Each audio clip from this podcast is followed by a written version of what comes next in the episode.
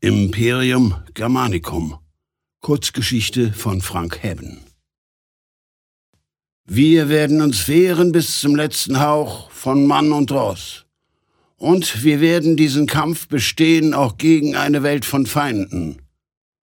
Noch nie war Deutschland überwunden, wenn es einig war. Vorwärts mit Gott, der mit uns sein wird, wie er mit den Vätern war. Berlin, 6. August 1914, Willem. Die Knochenmühle malt jetzt 30 Jahre, schleift alle Völker klein. Krieg, Krieg, der ewige Krieg für Glanz und Glorie. Für ein starkes, großdeutsches Reich, obwohl Europa längst in Trümmern daliegt. Die Erde ist aufgeplatzt und nass wie blutig weggesprengt. Bombentrichter dort, wo einst Städte oder Wälder oder kleine Dörfer standen. Jeder Schuss ein Russ, jeder Stoß ein Franzos. Das Spottgedicht verweht wie Chlorgas. Ein bitterer Nachgeschmack, doch kein Rasseln in der Lunge, kein Tank, der über Stacheldraht verhaue klettert. Kein Benzin, kein Nachschub aus den Munitionsfabriken, seit die Wilhelmsbombe auf Preußen und Bayern fiel. Presents for the Kaiser.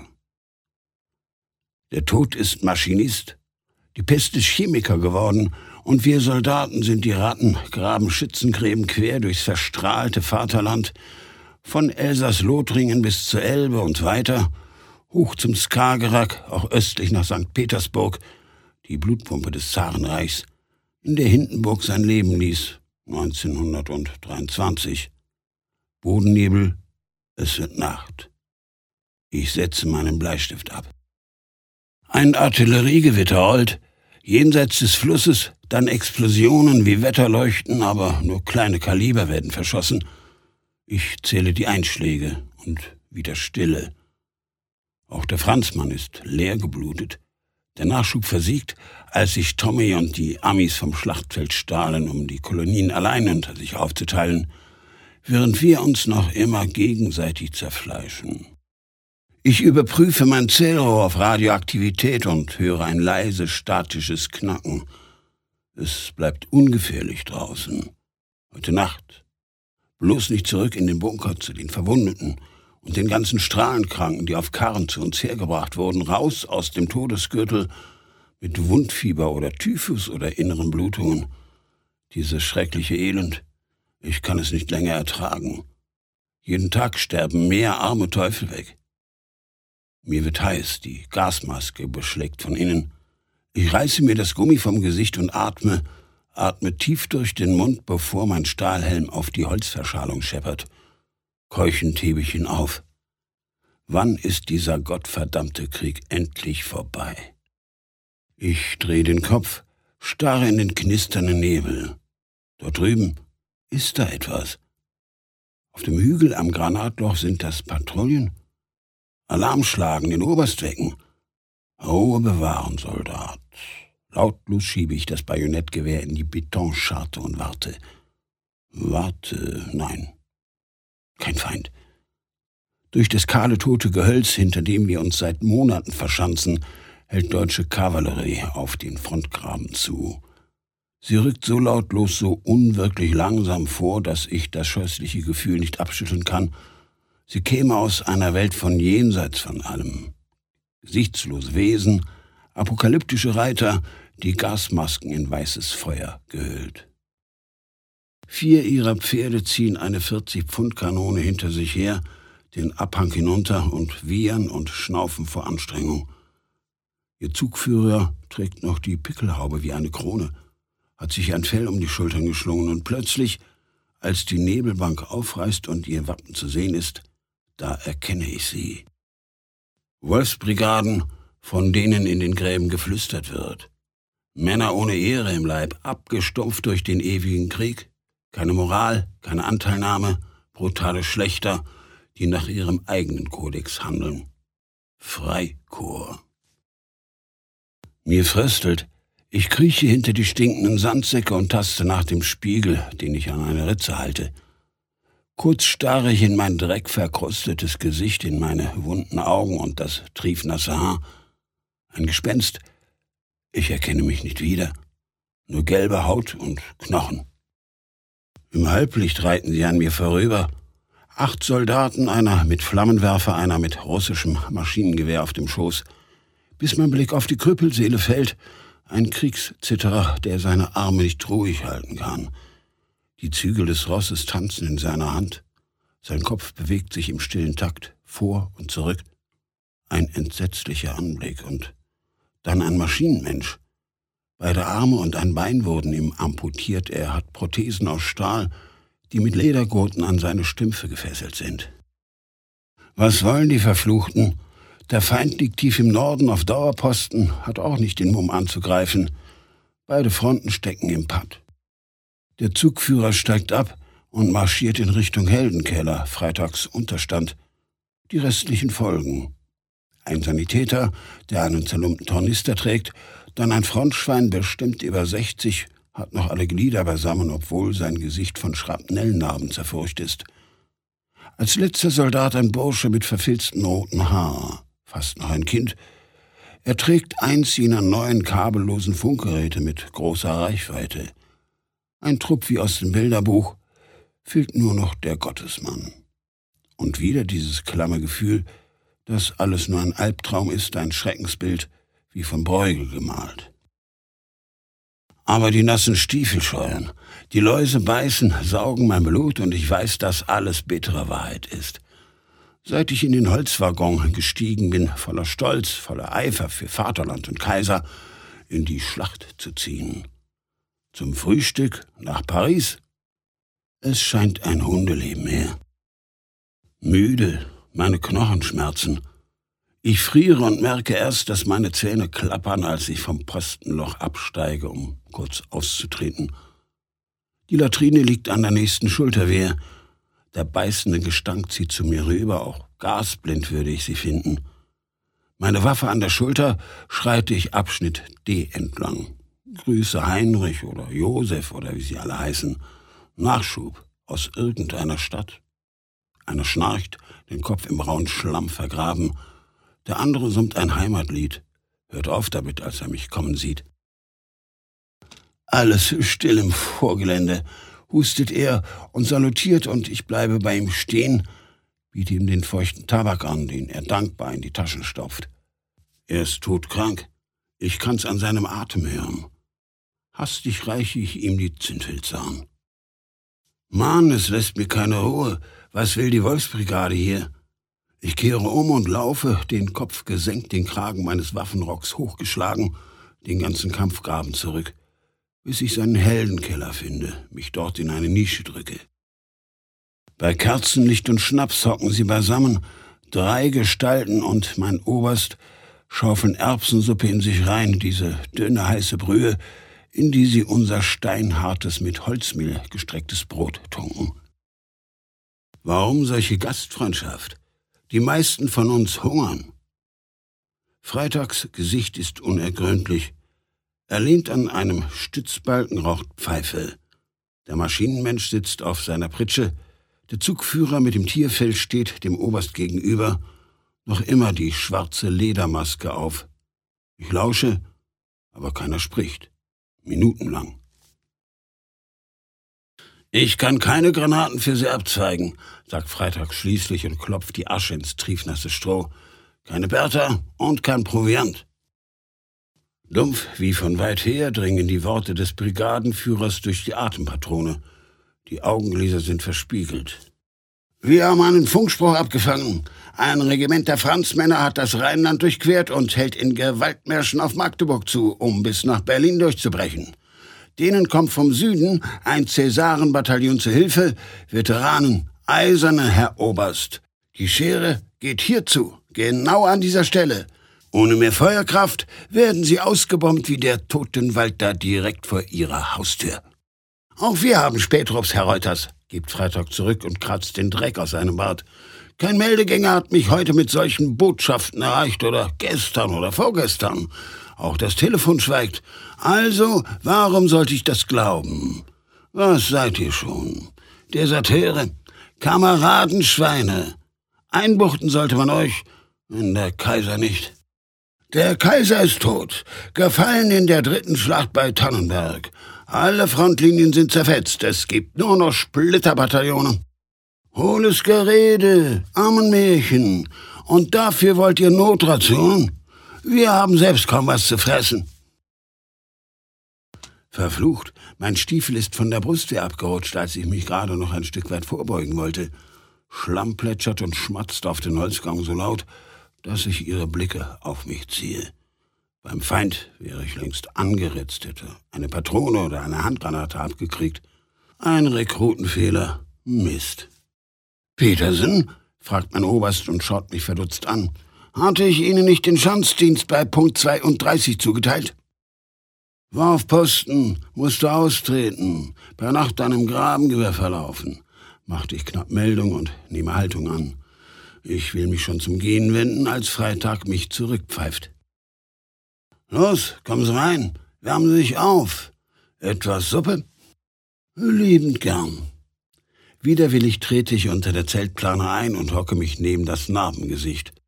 Ihr Frontschwein, das mich abschätzig mustert, dann wegrückt. Kranken und Schwachen wird der Schädel gespalten, hat man mir geflüstert, mit geschärfter Eisenschippe. Ich muss meine Hände falten, um zu verbergen, dass sie zittern. Die Gegenwart der Wolfsbrigade drückt mir den Hals zu. Ich schwitze, friere. Ob Freitag das auch spürt, mich deshalb reingebeten hat? Schlagschatten verfinstern seinen Unterstand, trotz der Spiritusbüchse, trotz der Kerzen. Ein süßlicher Geruch wie von Phosgengas. Ich habe das Verlangen, meine Gasmaske anzulegen. Die Krüppelseele auf dem Pferd fällt mir ein. Vielleicht ist am Aberglauben doch nichts dran. Ich tafle mir lauwarme Suppe auf, probiere, verschlucke das Zeug, rühre im Teller herum. Wer ist der Kerl? fragt ihr Zugführer schroff und richtet seine Spiegelgläser auf mich. Ich senke den Kopf, als ob ich hingerichtet würde. Er soll fortgehen. Freitag steckt sich eine Zigarre in den Mund, kramt in seinem Mantel nach Feuer. Leutnant Petersen. Er kann hören, was ich höre. Heimlichkeiten und Gerüchte werden nicht geduldet. Ohnehin ist die Besprechung beendet. Gehen Sie. Sie machen einen Fehler, Herr Oberst. Das lassen Sie ruhig meine Sorge sein, sagt Freitag laut. Wie ich sehe, seid ihr satt. Dann gute Nacht. Wir hätten da noch ein Tauschgeschenk. Ihr Sanitäter, der bis jetzt nur stumm auf einer Granatenkiste saß und mit einer Ratte spielte, beugte sich vor und öffnet den Tornister, stellt eine bräunliche Ampulle auf den Holztisch. Medizin aus England hergeschmuggelt. Ach, zornig mit einer schnellen Handbewegung fegt der Oberst das Arzneifläschchen fort. Man hört ein klirrendes Geräusch. Ich verhandle nicht mit Kriegsverbrechern. Raus, habe ich gesagt. Der Zugführer deutet eine Verbeugung an, dann zieht er sein Wolfsfell enger um die Schultern und marschiert aus dem Unterstand ins Freie. Es regnet draußen. Stiller Nieselregen, der wie Tau auf den Sandsäcken glitzert. Schönen Sonntag noch, knurrt mich das Frontschwein an, während er den Maschinenmenschen hochhielt und gemeinsam mit seinem Kameraden in den Schützengraben tritt. Am Einstiegsloch dreht er sich zu mir und wünscht, Lass dir kein beibringen. Ich bleibe sitzen, bis sie hinter einer Schulterwehr verschwinden. Doch als ich den Heldenkeller verlassen will, hält Freitag mich zurück. Er sieht mich an, sein Gesicht ist von Müdigkeit gezeichnet. Folge ihnen, Albert. Äh, nimm dir ein paar Männer mit und schau, was sie anstellen. Wenn sie klauen, schießt sie alle über den Haufen. Verstanden? Zu Befehl, Herr Oberst. Ich nehme mein Gewehr und den Stahlhelm auf und eile der Truppe hinterher, renne platschend durch kniehohes Wasser an den Postenlöchern vorbei und zu einem Laufgang, wo ich keuchend stehen bleibe, um mich zurechtzufinden. Wo sind Sie hin? Gehetzt schaue ich nach vorn, zurück. Sie sind verschwunden, wie vom Schlamm verschluckt. Ein Dreck ist das. Oben auf der Schanze hocken Ludwig und Paul, die mit mir das Lager teilen. Rasselnd ziehen sie den Stacheldraht lang. Habt ihr fremde Soldaten gesichtet? rufe ich zu ihnen hoch. Deutsche Kavallerie. Ah, unser Leutnant, frotzelt Paul, erhebt seinen Helm zum Gruße. Man munkelt was von Wolfsbrigaden, die mit Freitag sprechen wollten. Gesehen haben wir sie nicht. Zu finster, eine Teufelsnacht, flüstert Ludwig. Schatten in den hohlen Wangen wie Ruß, worauf er einen Nagel in den spanischen Reiter schlägt, den er gerade ausbessert. Sollten lieber Karten dreschen, was, Kameraden? Könnte euch so passen. Das Lachen ist mir längst vergangen. Runter, da Schanzen sofort abbrechen. Direkter Befehl. Mitkommen. Auf! Sie stöhnen ein. Jawohl, verstanden. Und lassen das Werkzeug murrend fallen. Ludwig greift hinter eine Kiste, holt sein Sturmgepäck hervor. Die Mauser schultert er. Er klettert in den Graben. Marsch, marsch, nicht trödeln, mache ich ihnen Bein und renne los. Die sind nicht weiter als Punkt 16. Das Vorgelände ist dicht, die müssen den Verhau durchschneiden und das gebe Blutvergießen. Nur an der Westflanke können sie raus. Ist die Ostflanke zu? fragt Ludwig, der hinter mir herläuft. Ich spüre sein heftiges Schnaufen. Am Koppel schlagen die Eierhandgranaten gegeneinander. Ein bedrohliches Klang, Klang, Klang. Oder wieso? Sie sind nach Westen als mich übertönen trillernde Signalpfeifen, erst links, dann rechts von uns. Das ganze Erdwerk entlang. Leuchtraketen steigen auf, zerplatzen mit grünem Licht. Alle Mann auf Posten! Wir springen an die Brustwehr und starren tief geduckt in die Finsternis hinaus. Nichts regt sich vor dem Stacheldrahtgeflecht. Der Mond hängt wie zerschossen. Fahle Wolken treiben über die Einöde dahin. Weshalb Alarm? Nachts gab es selten Großangriff. Und dann sehe ich sie. Drei Zeppeline am Horizont, schwarz und dreuend wie der Himmel. Kein Wappen auf dem Schutzanstrich. Anreichen! Ich reiße Ludwig das Scherenfernrohr aus der Hand, mit dem er über die Deckung spähte und stelle die Schärfe neu ein. Jetzt setzen die Flugschiffe zum Wendemanöver an. Ihre Heckruder kippen, ihre Rotoren beschleunigen und verwirbeln den Dunst. Dann halten sie geradewegs auf unsere Schanze zu, wobei sie stetig höher steigen, um den Salven zu entgehen, die vereinzelt und ohne Schießbefehl auf die Ungetüme abgefeuert werden. Als ich das Fernrohr absetze, mir die tränenden Augen reibe, da fällt mein Blick auf ein schwarzes Band unterhalb von ihnen. Feindliche Soldaten, eine festgeschlossene Front, die in ihrem Flugschatten aufmarschiert wie ein dunkler Fiebertraum. Ich sehe Infanterie und Reiter und wippende Panzer an den Flanken, die seitlich vorgelagert sind und eine eiserne Vorhut bilden. Gänsehaut kriegt mir in den Nacken. Seit Jahren habe ich keinen Tank mehr rollen sehen. Menschenskind, ich werd nicht mehr, scherzt Paul durch seine Lippen zucken. Die haben Banner aufgepflanzt, als ob es zur Parade ginge. Guckt hin, bei denen flattern die Standarten. Hat man sowas schon erlebt? Er deutet mit dem Bajonett nach vorn. Was? Ich schaue zur Stelle am Horizont, auf die sein Gewehrlauf zeigt. An eisernen Stangen sind Stoffe oder Felle gehisst, die träge im Sturmwind blaken. Blutige Flaggen wie frisch abgehäutet. Und schlagartig wird mir klar, das ist kein Feind, das sind die Wolfsbrigaden, eine halbe Division, Tausende. Mein Gott, wie um alles in der Welt können das so viele sein? Ludwigs hageres Gesicht verzerrt sich, die Wangenknochen stechen hervor. Sie greifen uns an, diese ehrenlosen Hunde müssen Großalarm schlagen. Sind die Batterien bestückt? Doch ich kriege kein Wort raus. Völlig gebannt, mit offenem Mund verfolge ich die Bahn der Zeppeline, die nahe der Wolkendecke segeln, lautlos wie im Geisterwind. Sie werden Minen, Sprengbomben werfen, schießt es mir durch den Kopf. Wir müssen Deckung nehmen! Ein berstender Knall drückt mich nach vorn, ehe die Hölle ringsrum losbricht. Beißender Qualm schlägt mir entgegen braun gefleckt von neuen Leuchtkugeln, die unseren Artillerieverbänden den Befehl zum Feuern geben. Ich springe in den Graben zurück, Ludwig und Paul hinterher, und werde gleich von einem Offizier umgerissen, der mit seinem Stoßtrupp durch den Lehmwall hetzt, heisere Befehle brillend. Schmerzhaft prallt meine Schulter gegen die Brustwehr. Ich fluche. Dann erschüttert eine zweite Explosion den Abschnitt und Erdklumpen und Holz regnen auf die Stahlhelme nieder. Habt ihr Granatholen gehört? schrei ich meinen Männern zu. Wir stehen nicht unter Beschuss. Kaum finde ich Zeit, über meine Worte nachzudenken, als neue Detonationen mich von den Füßen sprengen. Auf einen Sandsack, von dem ich keuchend hochkomme. Ein Meldegänger rennt an mir vorbei, ich packe seinen Arm, zerre ihn zu mir ins Erdloch. Was geht da vor sich, Kamerad? Ein junger Kerl, blondes Haar, der Schrecken steht ihm im Gesicht. Rede, Mann, mach schon das Maul auf! Ein, ein Sprengstoffanschlag, stammelt er vage, um Haltung bemüht. Jemand hat drei Munitionsdepots gesprengt. Ich brülle ihn an, während der Boden unter unseren Füßen wankt. Verflucht! Wie konnte das? Mir kommt ein schrecklicher Verdacht. Was, wenn Sie... Spione, Wolfsbrigade, hatten die Parole von heute, wurden am Siegfriedtor eingelassen, keucht und reißt sich von mir los, bevor er weiterrennt, eine Hand auf seinen Stahlhelm gepresst. Äh, entschuldigen Sie, äh, habe dringende Befehle, Herr Leutnant. Schwefliger Pulverdampf verschluckt ihn. Meine Augen brennen, ich reiße mir den Helm vom Kopf, stülpe die Gasmaske über. Mein Atem ist wie blockiert. Mit aller Kraft sauge ich Luft durch den Filter, den ich längst hätte austauschen sollen. Schwindel.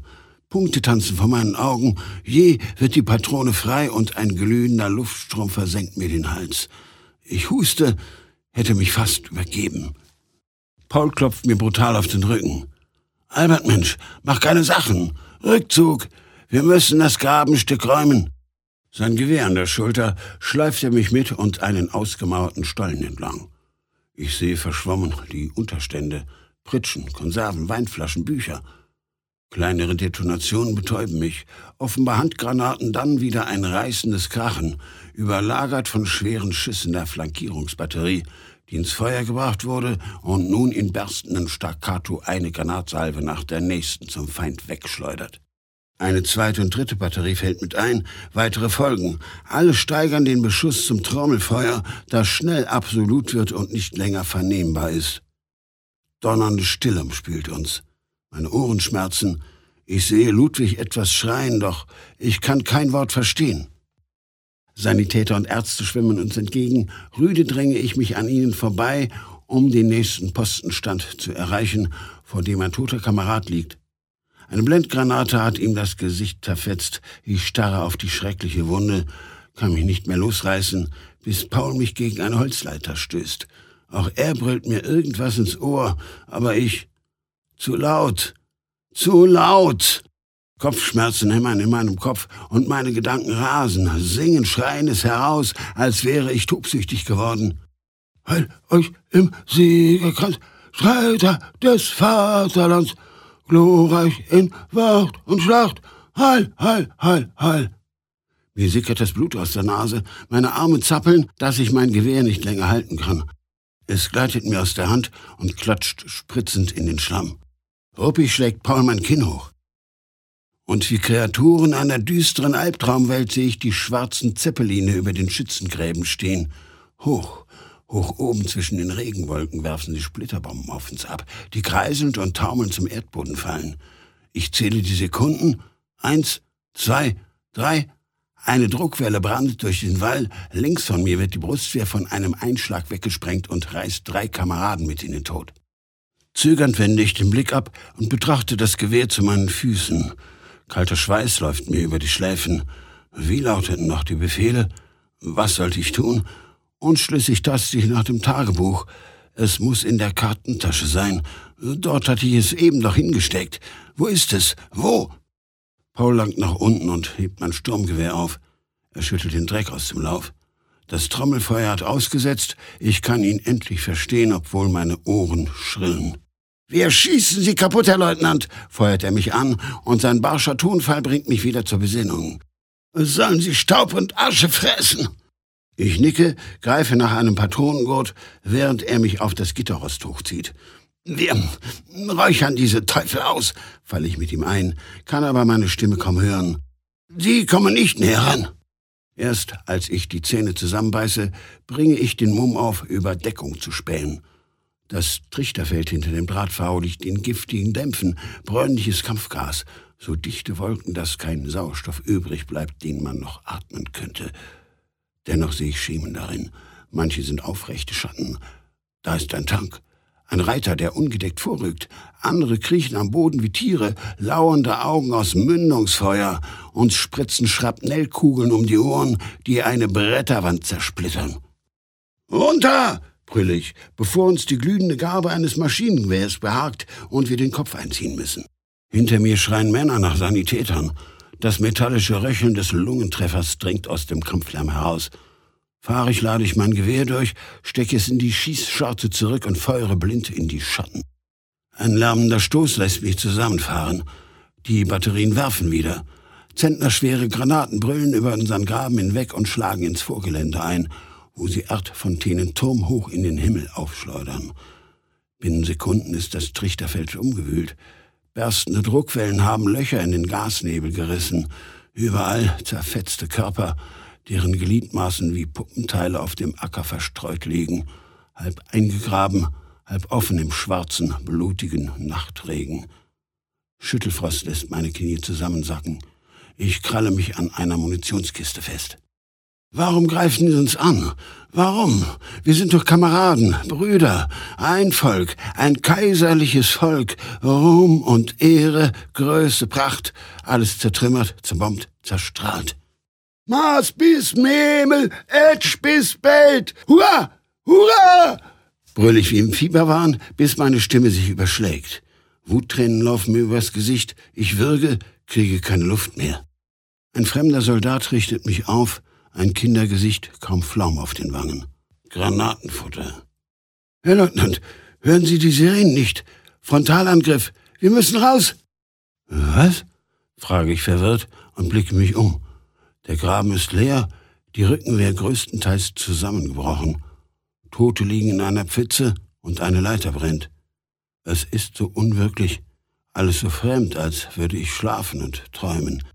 Hoch über mir kreist noch ein Zeppelin ohne weitere Bomben zu werfen. Auch unsere Batterien feuern nicht länger.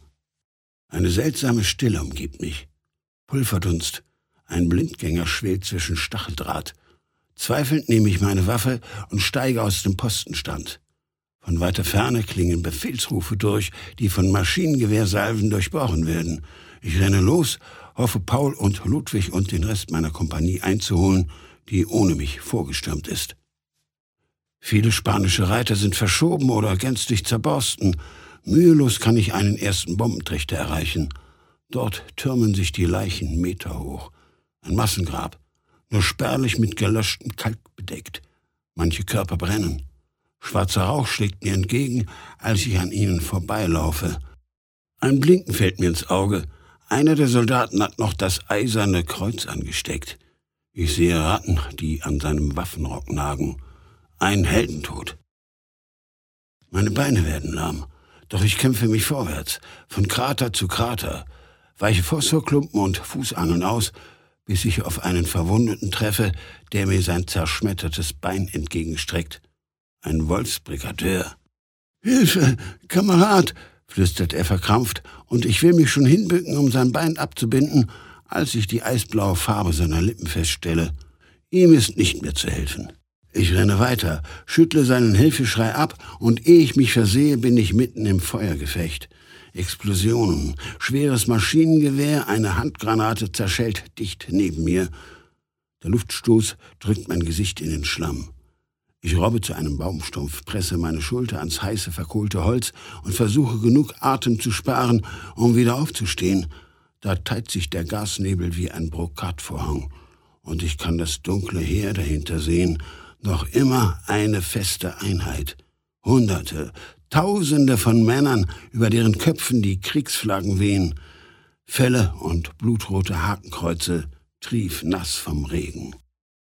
Wie eine Armee des römischen Reiches schreiten sie auf mich zu, und die Erde bebt und erzittert unter ihren Stiefeln. Hoch zu Ross führt der Kommandant seine Stoßtruppen voran die Zügel des Pferdes fest in der Hand, die Pickelhaube zur glänzenden Krone poliert, und endlich, endlich begreife ich es. Das ist der neue Kaiser. Herrscher der Hölle, wie wir ihn geschaffen haben, mit Volkshetzerei und Bomben und Granaten und Strahlung und Gas. Das ist der Führer Deutschlands, einer Nation, die wie ein zersplitterter blinder Spiegel vor seinen Füßen liegt. Schaut sie euch an, diese lebenden Toten, die Geschwüre, die Narben auf ihren Körpern. Glorreich sollt ihr zugrunde gehen für Gott und fürs Vaterland. Heil, heil euch im Siegerkranz, ihr seid die überlegene Kriegerrasse. Verrecken sollt ihr allesamt, kreische ich durch den bräunlichen Dunst, dann hält mich nichts mehr zurück. Ich reiße mich hoch und schieße auf alles, was sich bewegt. Zwei vorstürmende Soldaten strecke ich mit Kopfschüssen nieder, ehe ein Ratscher auf Augenhöhe explodiert und mir eine Wolke aus messerscharfen Spänen entgegenschleudert. Zu spät werfe ich mich nieder, wurde an der Schulter verletzt. Schmerz durchflutet meinen Arm. Die Hand verkrampft, ich kann meine Finger nicht bewegen, die den Gewehrlauf umfassen. Fluchend krieche ich zu einem Sanitäter, der durch meinen Treffer fiel, und erkenne den Tornister wieder. Der Mann mit der Medizin. Mehrere Ampullen liegen bei ihm im Dreck. Nur unscharf kann ich die Beschriftungen lesen. Ich strecke die Hand aus, drehe eins der Fläschchen um, meine Brust dicht auf den Boden gepresst. Penicillium. Das Wort hallt in meinem Kopf nach, als plötzlich die Buchstaben zu brennen anfangen. Erschrocken lasse ich die Arznei fallen, schaue hoch, starre in das Gesicht einer Krankenschwester, deren Konturen schärfer werden. Augen, Nase, Uniformhaube, während alles um mich herum verblasst, sich auflöst und zu einem Streifen Kunststoffgarze wird, die meinen Kopf und meine Augen verschnürt. Elektroden drücken kalt an meine Schläfen, piepsende Geräusche, Plasma-Bildschirme, die saubere Luft brennt wie reiner Sauerstoff in der Lunge.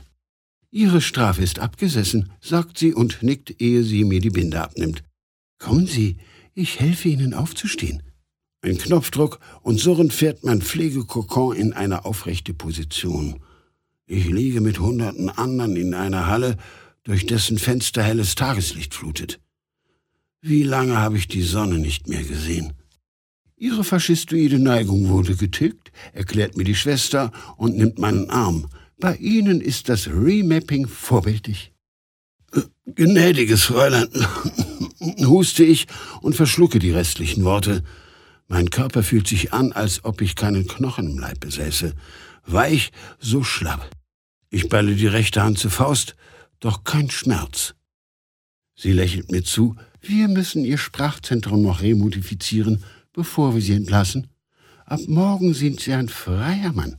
Wie lange war ich weg? frage ich heiser. Drei Jahre. Sie sind der Erste, den wir rausholen können. Die anderen äh, brauchen noch Zeit. Ich hebe den Kopf. Neben meinem Kokon liegt Ludwig, der bis zum Hals im Porzellanpanzer steckt. Er schläft, träumt unseren kollektiven Albtraum weiter. Wie wohl sein richtiger Name? Ah, unser Musterschüler, schallt eine Stimme durch den Saal. Gehen Sie, Schwester, ich kümmere mich persönlich um ihn. Speisen Sie die Toten neu ein. Ein Oberarzt marschiert auf mich zu, sein offener Kittel flattert wie Feuer hinter ihm her. Und dann erkenne ich ihn. Es ist der Führer der Wolfsbrigaden, Reuters. Drei Jahre von dieser Hölle, vier Jahre, und jeder Tag wie ein Jahr und jede Nacht wie ein ganzes Jahrhundert. Unsere Körper sind Erde und Lehm sind unsere Gedanken und wir schlafen und essen mit dem Tod. Remark, im Westen nichts Neues. Penicillium. Das Wort hallt in meinem Kopf nach, als die Buchstaben zu brennen anfangen. Erschrocken lasse ich die Arznei fallen, schaue hoch zum Himmel, wo die bleichen, kranken Wolken wie von Flakgeschützen aufgerissen werden und das Sonnenlicht durchbricht. Meine Augen tränen. Die Strahlen sind so grell, so heiß, dass ich meine Finger vors Gesicht schlage.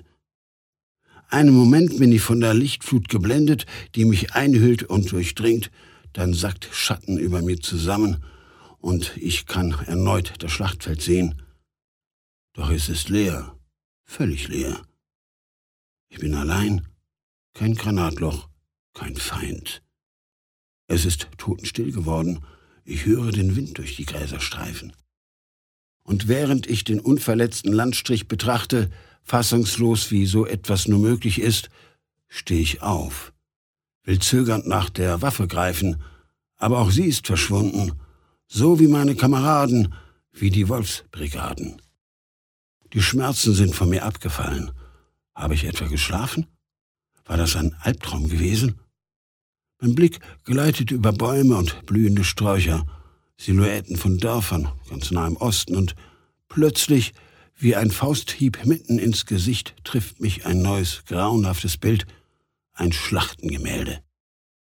Hakenkreuzfahnen lodern am Himmel, dazwischen Feuer und Rauch, eine Panzerarmee, ein Totenkopfhalter und erfrorene Pferde und Leichen im Schnee.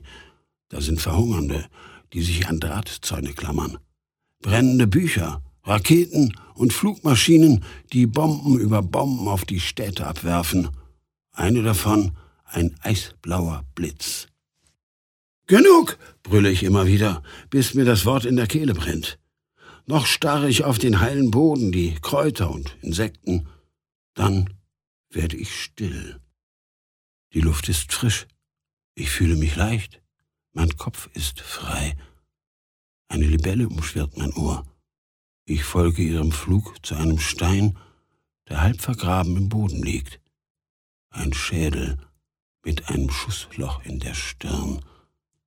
Albert Peterson, gefallen 1916 bei Verdun. Das ist mein Skelett. Jetzt begreife ich es. Mit grimmiger Gewissheit nicke ich ihm zu. Ruhe in Frieden, Soldat.